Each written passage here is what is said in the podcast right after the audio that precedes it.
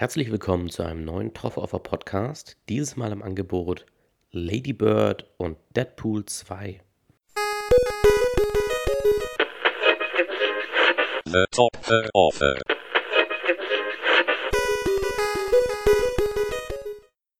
Kommen wir zuallererst zu Lady Bird. Das ist ein Film von Greta Gerwig. Das ist ihr Regiedebüt. Die Dame ist eigentlich als Schauspielerin bekannt geworden und bekannt muss man auch hier relativ setzen denn sie ist klar, ganz klar eine Schauspielerin in Indie-Filmen. Die meisten werden jetzt hier den Namen nicht kennen oder das wird ihnen nicht sagen.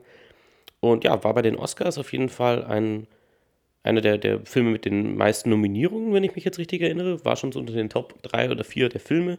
Eben beste Regie, bester Film, glaube ich, beste Hauptdarstellerin, bestes Drehbuch. Ich hoffe, ich habe das jetzt alles richtig in Erinnerung. Und somit auch ein Film, ja, der einen gewissen gewisse Aufmerksamkeit auch von mir erfahren hat und ich wollte ihn gern sehen. Der Trailer sah sehr gut aus und ich bin doch, ja, mit den Jahren immer mehr ein Film, Fan vom Indie-Film. Es gibt sehr gute Mainstream-Blockbuster, aber so die, die originellen und eigenen Ideen oder auch Ansätze, die sind natürlich, oder was natürlich sind für mich zumindest meistens eher im Indie-Film zu finden und Ladybird ist das definitiv. Was erzählt Ladybird für eine Geschichte? Ist eigentlich eine auch sehr simple Story. Und zwar geht es um das Erwachsenwerden und das Leben als Teenager, in dem Fall von einem Mädchen, und zwar gespielt von Saoirse Ronan. Die Hauptfigur nennt sich selbst Ladybird. Ihr eigentlicher Name ist Christine McPherson. Und ja, sie ist ein bisschen eigen. Sie ist nicht so der typische Teenager in vielerlei Hinsicht. Aber bei anderen äh, Aspekten in ihrem Leben macht sie doch die Erfahrungen, ja, von denen man zumindest mal gehört hat, selbst wenn man jetzt sich nicht direkt in ihre Rolle hineinversetzen kann, mag es jetzt auf das Geschlecht bezogen sein oder was auch immer, aber mir fiel es auf, an keiner Stelle schwer, ja, irgendwie das nachzuvollziehen, was da los ist und auch die Intention hinter der Geschichte und hinter den Figuren, die darin vorkommen. Vor allem handelt Lady Bird nicht nur von der, dem Leben dieses, dieses Teenagers und wie sie versucht, ja, so, so klarzukommen und ja, was für Probleme sie in, äh, in vielerlei Hinsicht hat, ähm, sondern vor allem auch ihre Beziehung zu ihrer Mutter. Und das ist gespielt von Laurie Metcalf, eine Schauspielerin, die ich so gut wie nie sehe, aber die schon ewig dabei ist. Ich habe einfach nie Roseanne geguckt, es hat mich bis heute nicht interessiert, weder die alten Folgen noch das Reboot jetzt, oder nicht das Reboot, aber die neuen Folgen halt. Ähm, und deswegen habe ich Laurie Metcalf eigentlich nie in was anderem gesehen oder wahrgenommen. Aber natürlich hat die auch andere Sachen gemacht. Aber was man hier ganz klar mal vorneweg sagen kann, ist, dass das ein schauspielerisch sehr, sehr starker Film ist, dieser Film steht und fällt natürlich vor allem mit dieser Mutter-Tochter-Beziehung und das ist wirklich stark. Saoirse Ronan ist sowieso immer eine gute Schauspielerin. Ich glaube, ich habe sie selber noch nie in was Schlechtem gesehen. Und es ist natürlich auch interessant, so eine Schauspielerin immer wieder zu sehen, weil man sie jetzt wirklich, äh, ja, wenn man, wenn man selber so merkt, man ist jetzt schon in einem Alter, wo man die ersten jüngeren Schauspieler äh, mitbekommt, die anfangen. Und man sieht sie als Kinderdarsteller und sieht sie, wie sie jetzt selber älter werden. Also ich weiß noch, wie ich Abbitte gesehen habe und da war Saoirse Ronan, ich glaube, also gefühlt 10 oder 12 oder so. Und da war sie ja schon unglaublich gut als Kind. Und jetzt ist sie, ich weiß es nicht, auf jeden Fall spielt sie hier eine 16-, 17-Jährige und auch einfach eine sehr, sehr gute Schauspielerin und hat auch so ganz ihren, ihren eigenen, eigenes Feeling. Also es ist nicht sehr Hollywood-artig, finde ich, wie Saoirse Ronan spielt. Es hat wirklich was Ungefiltertes, was Echtes und was Rohes. Und das ergänzt sich sehr, sehr gut mit äh, der Rolle ihrer Mutter, mit Laura Metcalf, die das auch sehr, sehr gut spielt. Gerade jetzt im Nachhinein, wo ich beide Filme gesehen habe, bei denen die beste Nebendarstellerin unter den Favoriten war. Also das war nämlich I, Tonya, das war Alison Jenny, die auch den Oscar gewonnen hat letzten Endes und auch alle anderen Preise immer wieder gewonnen hat. Und eben, so die Konkurrenz war Laurie Metcalf in Lady Bird und ich verstehe auf jeden Fall, warum. Ich möchte das nicht entschieden haben. Ich finde, beide waren unglaublich gut in ihren Rollen und der, die Sache ist nur, dass halt Laurie Metcalfs Rolle ein bisschen näher noch am Leben ist. Wobei ja witzigerweise Itonia auf wahren Ereignissen basiert. Muss ich doch sagen, dass Laurie Metcalfs Rolle einfach, ja, es, es war weniger ähm, dramatisch eigentlich. Also sie hat eine, sie spielt eine Figur, die ja doch sehr nah am Leben ist und deren Schmerz und deren Gefühle doch sehr nachvollziehbar sind an manchen Stellen. Und damit will ich nicht sagen, dass Lady Bird ein trauriger Film ist, mitnichten. Er hat sehr, sehr viele sehr lustige Stellen und er öffnet sich für ein breites Publikum eigentlich. Also es ist nicht so, dass dieser Film völlig verspult und, und ja, fern der Realität ist, rein was, was, was den Einstieg angeht. Ähm, aber natürlich muss man auf die Grundgeschichte Lust haben und es geht eben um Teenager. Natürlich ähm, ist das nicht was, wo ich auch sagen würde, da bin ich automatisch mit an Bord. Also, gutes Beispiel ist die Serie Tote Mädchen lügen nicht aktuell, die einfach alle mögen, völlig egal welche Altersgruppe, aber ich kann damit gar nichts anfangen. Ich sehe den Trailer und denke mir schon so, nee, sorry, das, das wird mich nicht abholen, das spricht mich einfach nicht an. Und hier haben wir ja wieder einen Film, der natürlich wieder um Teenager und ihre Probleme geht, aber der da so einen eigenen, einen eigenen Blickwinkel doch nochmal findet, obwohl das ein Genre ist und eine Thematik, die viel benutzt wurde und viel ver verarbeitet wurde schon, hat Lady Bird einen ganz eigenen, ja, ganz eigenen Blick darauf und das liegt natürlich vor allem an Greta Gerwig. Diese Regisseurin ist selber schon als Schauspielerin immer in sehr eigenen Produktionen gewesen und hat sehr eigen, eigene Charaktere gespielt. Das ist natürlich ein sehr schwammiger Begriff, aber es ist schwer, das zu fassen ähm, einfach so, es ist so ein bisschen wie Wes Anderson, würde ich sagen. Ich würde es am ehesten damit vergleichen, dass Greta Gerwig auch jemand ist, die in ihren Rollen oder auch jetzt in ihrer eigenen Inszenierung, das alles, es ist, wir, wir, wir erkennen diese Situation wieder, wir erkennen auch diese Charaktere wieder und die Emotionen, die wir sehen, sind, fühlen sich real an und echt und roh. Ähm, aber trotzdem gibt es diese Szenen, die eben gerade, weil es, es sind vor allem die lustigen Szenen, die natürlich so ein bisschen so einen Bruch mit der Realität manchmal machen. Nicht auf eine, eine Art und Weise, die uns aus dem Film wirft, aber eine, eben auf eine komödiantische Art und Weise. Und das funktioniert hier in Lady Bird auch sehr, sehr gut. Auch die anderen Nebendarsteller, das synergiert alles sehr, sehr schön. Also auch die Beziehung, die Lady Bird zu ihrem Vater hat, ist eine ja, besondere, vor allem dann im Verhältnis, wenn man die mit, den, äh, mit ihrer Beziehung zu ihrer Mutter vergleicht. Und ja, so viel mehr kann man zu Lady Bird fast gar nicht sagen. Also ich fand, das war ein sehr, sehr schöner Film.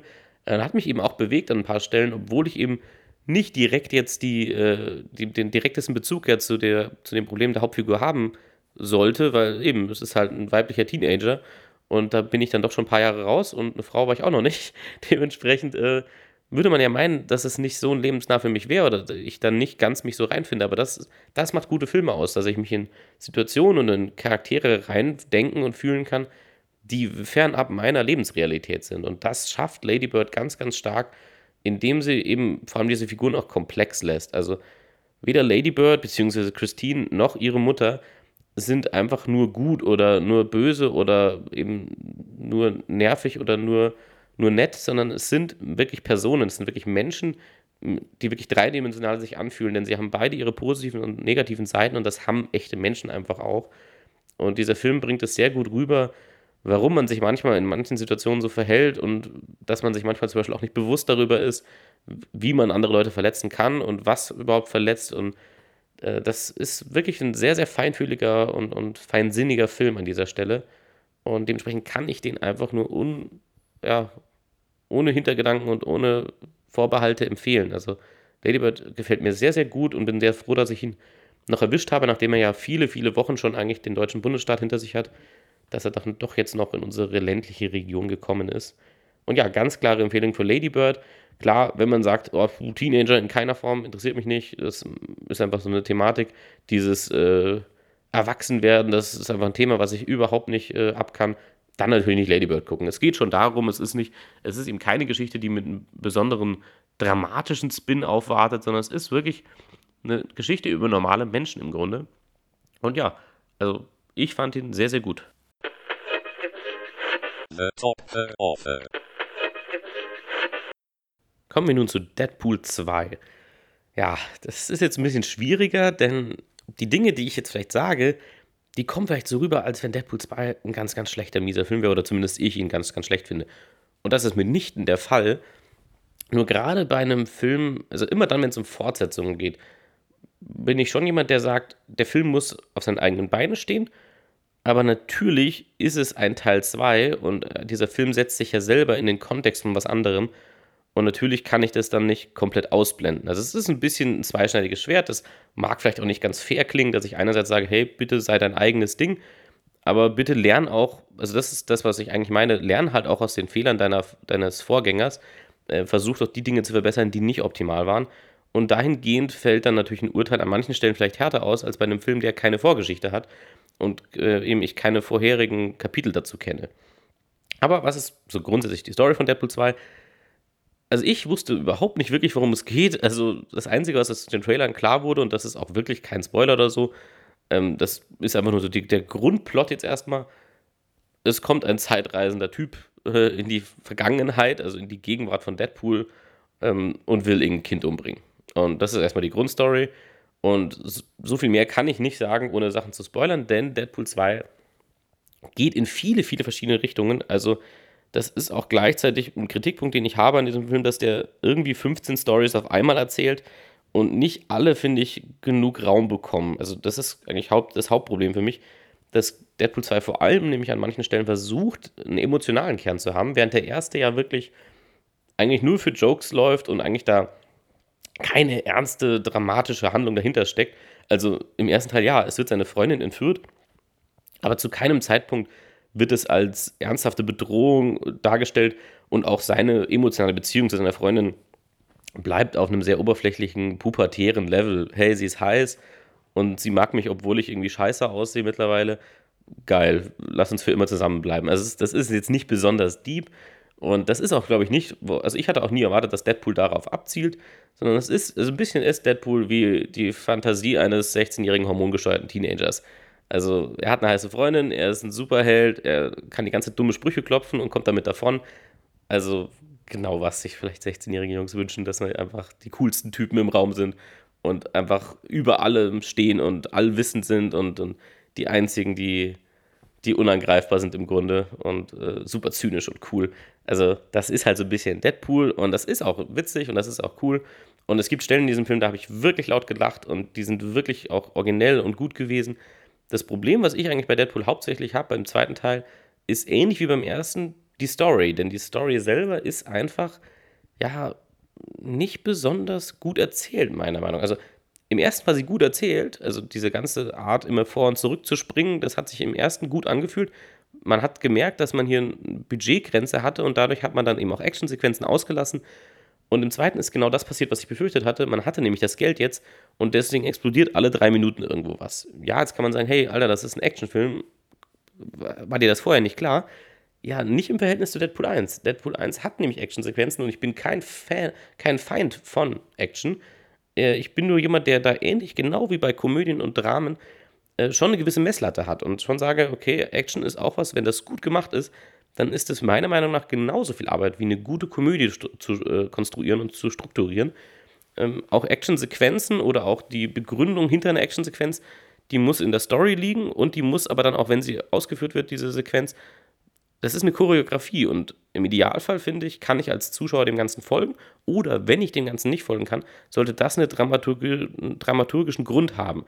Also ein gutes Beispiel ist sind ja die Bourne-Filme immer. Ich mag diese Art der Action gar nicht. Hat für viele das Action-Genre revolutioniert in vielerlei Hinsicht, weil es sich äh, roher und echter und, und nah, näher am Leben angefühlt hat. Und dem würde ich zustimmen. Das hat das definitiv erreicht. Aber aus einem, aus einem visuellen Gesichtspunkt, aus einem ästhetischen Gesichtspunkt als Zuschauer hatte ich immer das Problem bei dem Born-Film, ich konnte dem Ganzen halt nicht folgen. Da sind halt ein paar heftige, schnelle Schnitte, die bringen mir rüber, ah, okay, also das sind Leute, die jetzt hier gerade auf einem Level trainiert sind, da kann, das kann ich als normaler Mensch gar nicht nachvollziehen. Das, da, also das wurde mir gut rübergebracht durch diese Art, wie die Born-Filme inszeniert wurden. Ähm, aber aus einem visuellen, unterhaltsamen Aspekt heraus muss, musste ich halt sagen, ja gut, das ist jetzt auch irgendwie langweilig und irgendwie desorientierend. Ich verstehe gar nicht, was los ist. Und am Ende liegt einer am Boden. Wahrscheinlich der Typ, der nicht Born heißt, liegt am Boden. Und das ist ein, ja, so, so, ein, so, so eine Action-Inszenierung, die sich dann sehr stark verbreitet hat. Und davon bin ich kein großer Fan geworden und war dann immer froh, wenn es solche Filme gab, die das die wieder ein bisschen zurückgegangen sind. Also die mit, mit äh, größeren Film Bildausschnitten gearbeitet haben, damit ich tatsächlich auch als Zuschauer auch das irgendwo wertschätzen kann, die großartige Standarbeit, die auch teilweise geleistet wird, die natürlich untergeht, wenn ich das völlig zerschneide im, in, in, ja, im Editor am Ende. Und Deadpool 2 ist auf keinen Fall auf dem Level Born, also das wollte ich damit jetzt nicht sagen. Aber es ist definitiv weniger übersichtlich als im ersten Teil. Im ersten konnte ich wirklich, da hat man gewusst, an welchen Stellen benutzt man Slow Motion, ähm, an welchen Stellen setzt man überhaupt eine Actionsequenz. Und da konnte ich das halt so richtig ja, wertschätzen in, in sich, sage ich mal. Also ich konnte wirklich sehen, was passiert und ich konnte sehen, oh, das sieht richtig cool aus. Und bei Deadpool 2 gibt es manchmal so Abschnitte, wo ich nicht mehr so richtig äh, den Überblick habe. Und es kann gut sein, dass meine Kritik nicht für alle nachvollziehbar ist und manche sagen, genau, das sieht total gut aus. Aber es ist eben, wie gesagt, immer bei diesem Podcast eine persönliche Sicht. Also zum einen ähm, geht es um die Action-Szenen, die Cable hat, also Josh Brolin als dieser zeitreisende Cyborg-Mensch oder Mutant halt wahrscheinlich. Das wird eigentlich nie klar gesagt, aber äh, der hat eben so ein paar, ja, handgreifliche Auseinandersetzungen mit irgendwelchen random Dudes. Und ich fand das, also das war jetzt nicht schlecht gemacht, ähm, aber also das war nämlich witzigerweise sogar übersichtlich gestaltet, aber es wirkte halt so, es wir, also die, die Choreografie war so sichtbar, es war so klar, ähm, wie das jetzt abgesprochen ist, dass er jetzt den Arm von dem Stuntman nimmt und genau auf die Art und Weise verdreht. Also es wirkte auch nicht besonders schnell und keine Ahnung, das weiß ich nicht, ob ich da jetzt Josh Brolin in die Kritik nehmen muss, weil er halt das einfach nicht so schnell kann, wie ein professioneller Stuntman es kann. Das Positive daran ist natürlich, dass man sieht, dass er das selber tut, dass es nicht irgendein Stuntman ist, wo ich den Kopf nur so von hinten filmen kann, weil sonst würde man erkennen, dass es nicht der Schauspieler ist. Aber eben, es wirkte jetzt nicht gerade, also besonders real inszeniert war es nicht. Also es war mir zu jedem Zeitpunkt, hat man gesehen, ja, okay, und jetzt, jetzt, der Stuntman geht jetzt so ein bisschen mit mit der Bewegung und flippt sich selber so und also das wirkt echt fies und ich weiß, dass es, das wirkt, als wenn ich den Film völlig zerreißen würde. Aber das meine ich nicht. Es sind halt nur, bei Deadpool 2 sind es viele Kleinigkeiten, die nicht so ganz funktionieren. Und deswegen wird der Film nicht weniger lustig. Es gibt auch wieder diese extreme Menge an Jokes, das war im ersten auch schon so, dass man einfach gefühlt in drei Minuten 25 Witze raushaut. Und wenn davon nur die Hälfte kleben bleibt und nur die Hälfte funktioniert, dann sind das halt immer noch 12,5 Witze auf drei Minuten. Und das ist ja auch okay also ich bin zwar natürlich mehr ein Fan davon, dass jeder Witz so seine, seine Berechtigung hat und jeder Witz auch äh, sich anfühlt, als hätte man da wirklich den bestmöglichen Joke rausgeholt und auch gesagt, okay, der passt an der Stelle auch wirklich gut. Also im Idealfall habe ich eben noch fünfmal, wenn ich den Film gucke, was zu lachen, weil ich dann über Witze lache, die vorher äh, vielleicht untergegangen sind wegen dem Lacher über den ersten Witz, aber das, das ging mir bei Deadpool 1 auch schon nicht so. Ähm, aber wie gesagt, die Witze, die funktionieren, die sind wirklich gut und da habe ich laut gelacht. Und laut lachen ist nicht was, was ich unbedingt sofort mache in jedem Film. Ähm, also das ist schon ein ganz klar positives Zeichen. Das will ich nur betonen an dieser Stelle. Ähm, welche Stellen das genau sind, würde ich tatsächlich auch gerne erwähnen, aber das würde dann definitiv in die Spoiler-Kategorie fallen. Und dementsprechend fasse ich jetzt einfach mal zusammen, was ich von Deadpool 2 gehalten habe. Der Film ist definitiv sehr, sehr lustig. Die Schauspieler sind auch immer noch ideal besetzt. Auch Josh Brolin als Cable ist einfach fühlt sich gut an. Der Typ hat auch wie ein abartiger äh, Irrer trainiert.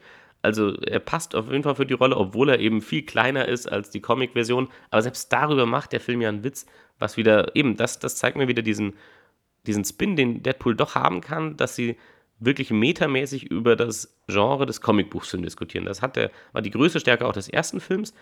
Und das, die größte Schwäche, die Deadpool 1 auch hatte, ist auch wieder die von Deadpool 2, dass die eigentliche Story, die sie dann erzählen wollen, ja nicht so richtig originell ist. Also es klingt böse, aber also die, die tatsächliche Handlung, die, wo, worum es wirklich geht, also dieser Cyborg, äh, dieser, dieser zeitreisende Cable, der dieses Kind umbringen will. Das ist die Hauptstory des Films.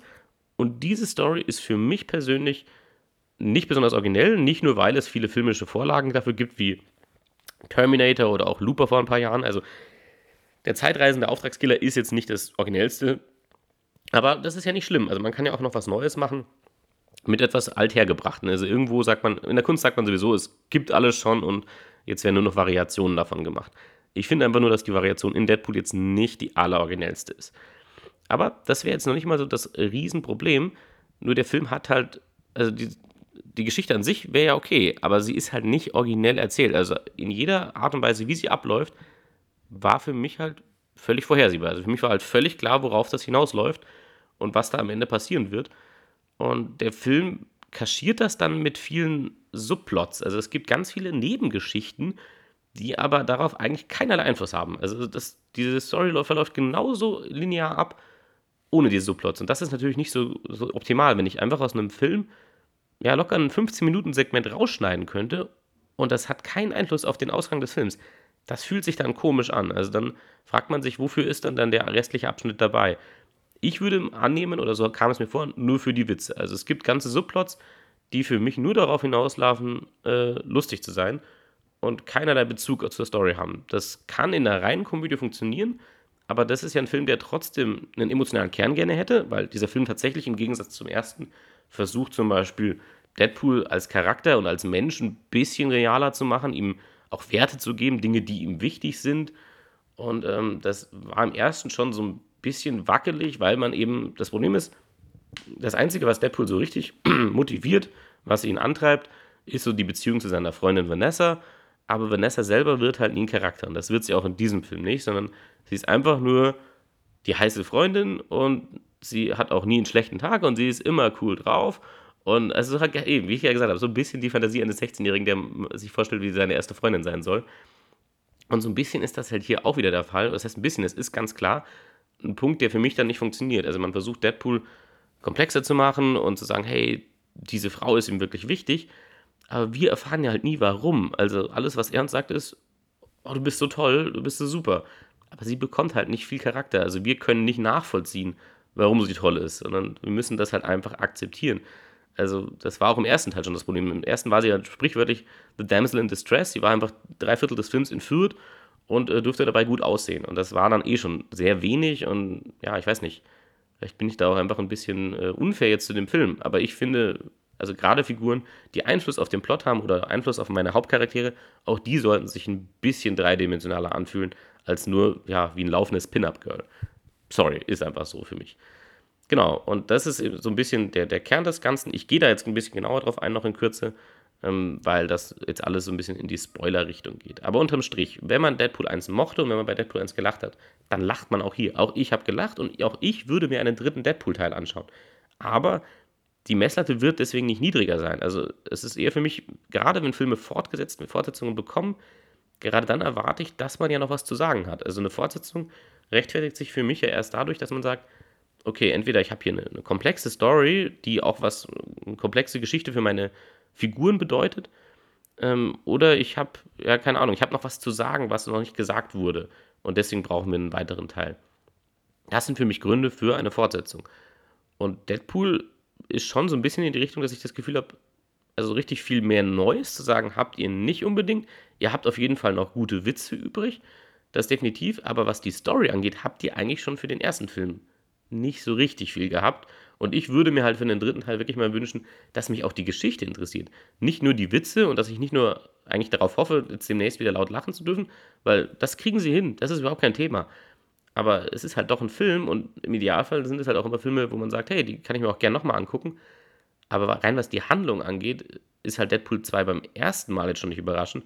Geschweige denn, wenn ich schon weiß, worauf es hinausläuft, kann ich mir halt vorstellen, dass ganze Abschnitte in der Story dann eher sogar ein bisschen anstrengend und langweilig sind.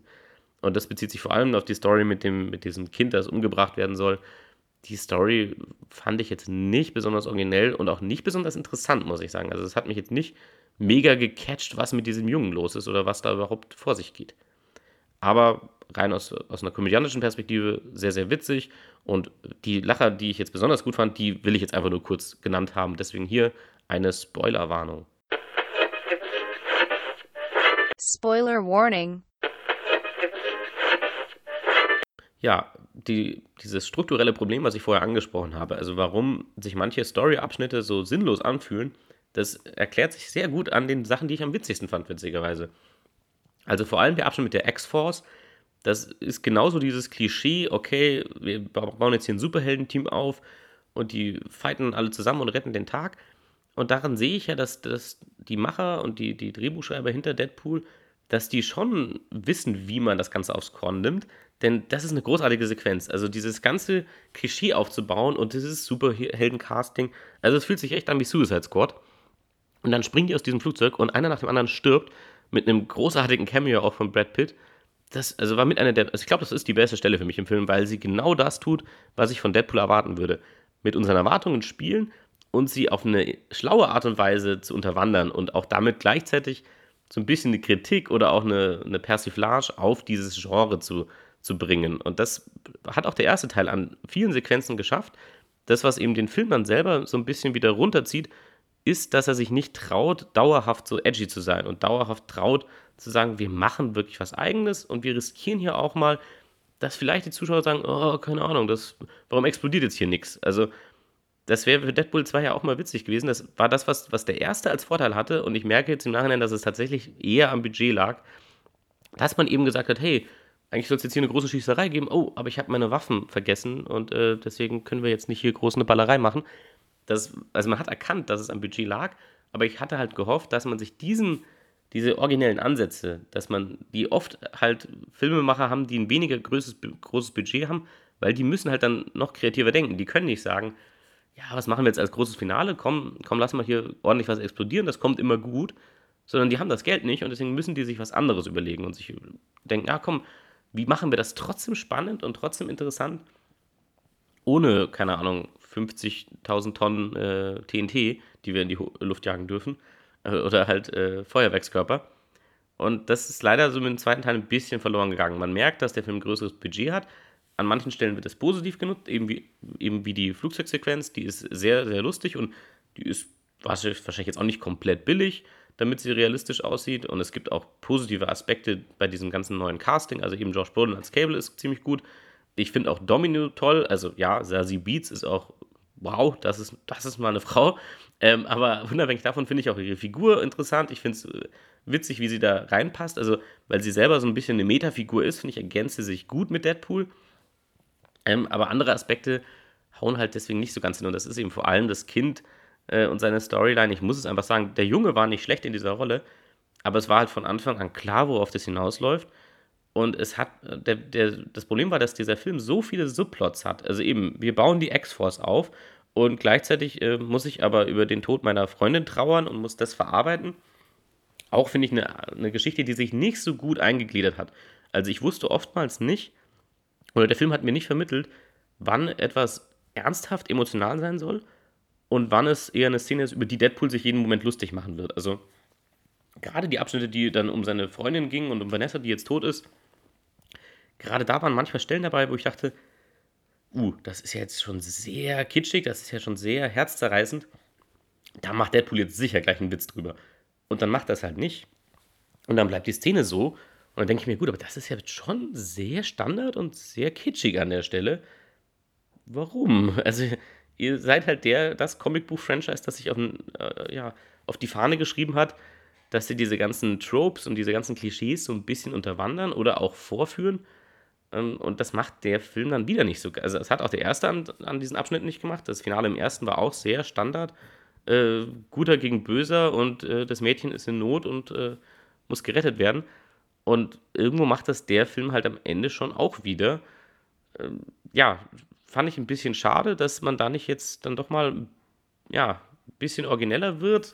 Das, also ich, ich kann das immer nur loben, wenn ich merke, dass, dass gerade bei größeren Filmen auch mal ein bisschen Risiko mit reinkommt und man denkt, hey, komm, wir machen jetzt was. Das ist auf jeden Fall ein ganz eigener, ganz eigener Ansatz. Und wenn es jetzt nicht für jeden die beste Lösung ist, dann ist das okay. Deadpool 2 würde deswegen trotzdem nicht floppen. Aber man muss halt auch nicht so. Aber was, was sie halt sich bei Deadpool 2 dann immer entscheiden, ist so ein bisschen die Standardroute am Ende zu gehen.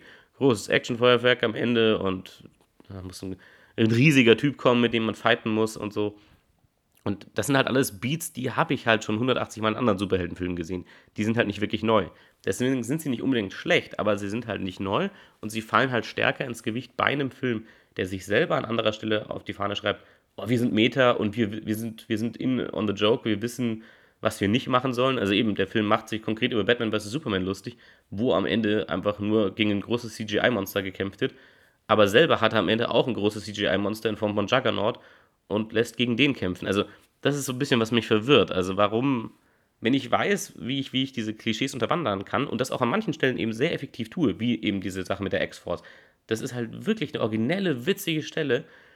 Ähm, oder auch das zu sagen, hey, wir haben immer diese Superhelden-Cameos, die gehören immer damit rein und die, der Film macht sich super drüber lustig, indem er einfach in, diese, in, in der X-Men-Villa für drei Sekunden einfach fünf der berühmtesten X-Men in so einem Nebenzimmer wegsperrt.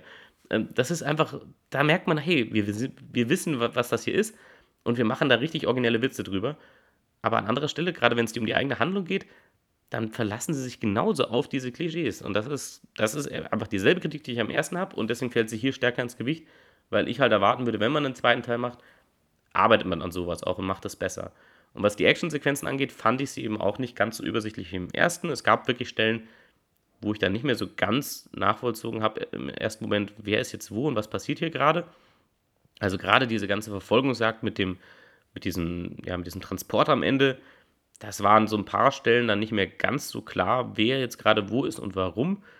Also nicht so, dass ich am Ende nicht mehr folgen konnte, aber es war halt nicht ganz so schön inszeniert, wie es hätte sein können. Und wie es halt im ersten schon war. Im ersten, finde ich, war das deutlich besser gelöst. Vielleicht auch, weil man ja weniger Actionsequenzen hatte und sich dann stärker darauf fokussieren musste, die eine genau richtig hinzukriegen. Und in Deadpool 2 explodiert halt schon öfter mal was. Und vielleicht denkt man manchmal, ja, ist ja okay, wir haben jetzt zwölf Kameras laufen gehabt, wir haben die Explosion aus jedem Winkel. Das wird dann schon im Schnitt irgendwie gelöst werden und dann wirkt es halt manchmal ein bisschen abgehackt. Aber ja, wie gesagt, ich habe ja vorher gesagt, die Kritik klingt unglaublich hart und unglaublich vernichtend und das ist es mitnichten. Also es ist kein schlechter Film und es ist auch ein Film, der mich sehr zum Lachen gebracht hat. Aus komödiantischen Aspekten heraus funktioniert das auch nach wie vor für mich, deswegen würde ich auch einen dritten gucken. Aber rein was die dramaturgische Handlung angeht, muss ich sagen, ist da schon Luft nach oben für mich. Also vor allem die Geschichte mit dem Jungen war sehr vorhersehbar, sehr Standard. Ähm, aber was man sagen muss, die Ab Abspannsequenz, die der Film hat, die ja direkt am Anfang, am Anfang des Abspanns kommt, die kann ich dem Film wiederum nicht übel nehmen, weil das eben ein Metafilm ist. Also in einem normalen Superheldenfilm würde ich mir denken, aha, jetzt machen sie am Ende Zeitreise und reparieren alles, was im Film passiert ist. Das würde ich bei anderen Filmen halt richtig mies finden und mir denken, Alter, was für ein Scheiß. Und bei Deadpool 2, äh, also es ist nicht optimal, ich finde es ein bisschen komisch, ich weiß nicht, ob das manchen Zuschauern sogar untergegangen ist.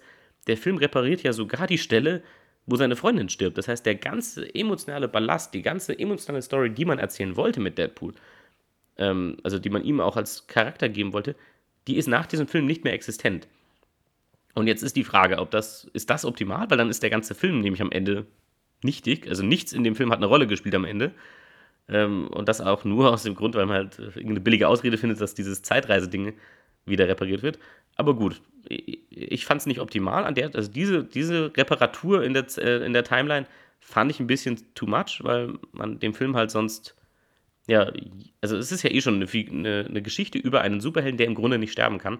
Wenn ich ihm jetzt noch die Möglichkeit gebe, alles, was alle anderen, die doch sterben können, per Zeitreise zu retten, irgendwann sind halt jegliche Gefahren und jeglicher, jeder, jeglicher Faktor der Spannung fällt irgendwann dann doch raus, weil ich weiß, alle sind sicher und es kann nichts passieren dass das natürlich witzig verwendet wurde von diesem Film und deswegen auch als Abspannsequenz benutzt wurde und nicht innerhalb des Hauptplots, das ist mir klar. Und es gibt da auch Abschnitte, die extrem witzig waren. Diese Abspannsequenz ist wirklich, wirklich lustig, vor allem wenn Ryan Reynolds selbst erschossen wird, weil er vorhat, Green Lantern zu machen. Das ist wirklich lustig. Ähm, wie gesagt, es ist ein bisschen zweischneidiges Schwert bei Deadpool 2, aber wenn man den ersten mochte und gelacht hat, dann wird man auch hier lachen. Also es ist keine, kein Flop von einer Fortsetzung, es ist keine Katastrophe im negativen Sinne. Ähm, aber man traut sich noch nicht genug für mich äh, und ich hätte gerne gesehen, dass man ja ein bisschen origineller auch an die Story rangeht. Das ist für mich immer noch so das, der große Minuspunkt, den Deadpool immer noch hat. Storytechnisch ist er absolut im Standard-Superhelden-Genre zu Hause. Und da finde ich, da geht noch mehr, wenn man sich eh schon traut, ab 16 zu sein und zu, sagen, okay, wir holen jetzt eh schon nicht alle ab. Dann überlegt euch doch noch was, was bisschen was Originelleres. Es gibt nämlich richtig originelle Deadpool-Comics, die völlig absurde Geschichten erzählen. Also, ich habe gerade erst ein Video gesehen, was, äh, was beschrieben hat, dass es einen Comic gibt, wo Deadpool ähm, auch in der Zeit reist und, nee, und, irgendwie in eine andere Dimension gerät oder irgendwie sowas und dann kommt er ähm, bei Peter Parkers Leben raus und Peter Parker ist aus irgendeinem Grund nicht da und das, spielt, das Ganze spielt aber 1960 und Deadpool ist aber aus den 2000ern oder so und dann versucht er sich den 1960er Comic-Geflogenheiten äh, anzupassen und das ist halt schon recht lustig. Und sowas könnte man halt mal machen. Vielleicht jetzt, weil man Zeitreise etabliert hat. Ähm, das wäre halt, also das, sind die Deadpool-Stories, die ich halt originell finde. Die Standard, äh, ja, keine Ahnung, meine Freundin ist tot, ich muss jetzt irgendwie dieses Kind retten, weil ich meine Freundin nicht retten konnte. Beziehungsweise meine Freundin ist gekidnappt, ich muss meine Freundin retten. Das ist halt nicht so ganz originell. Aber naja, zum Lachen gibt es auf jeden Fall jede Menge. Und ja, das war's vom Top of Podcast. Dann bis zum nächsten Mal. The top uh, offer.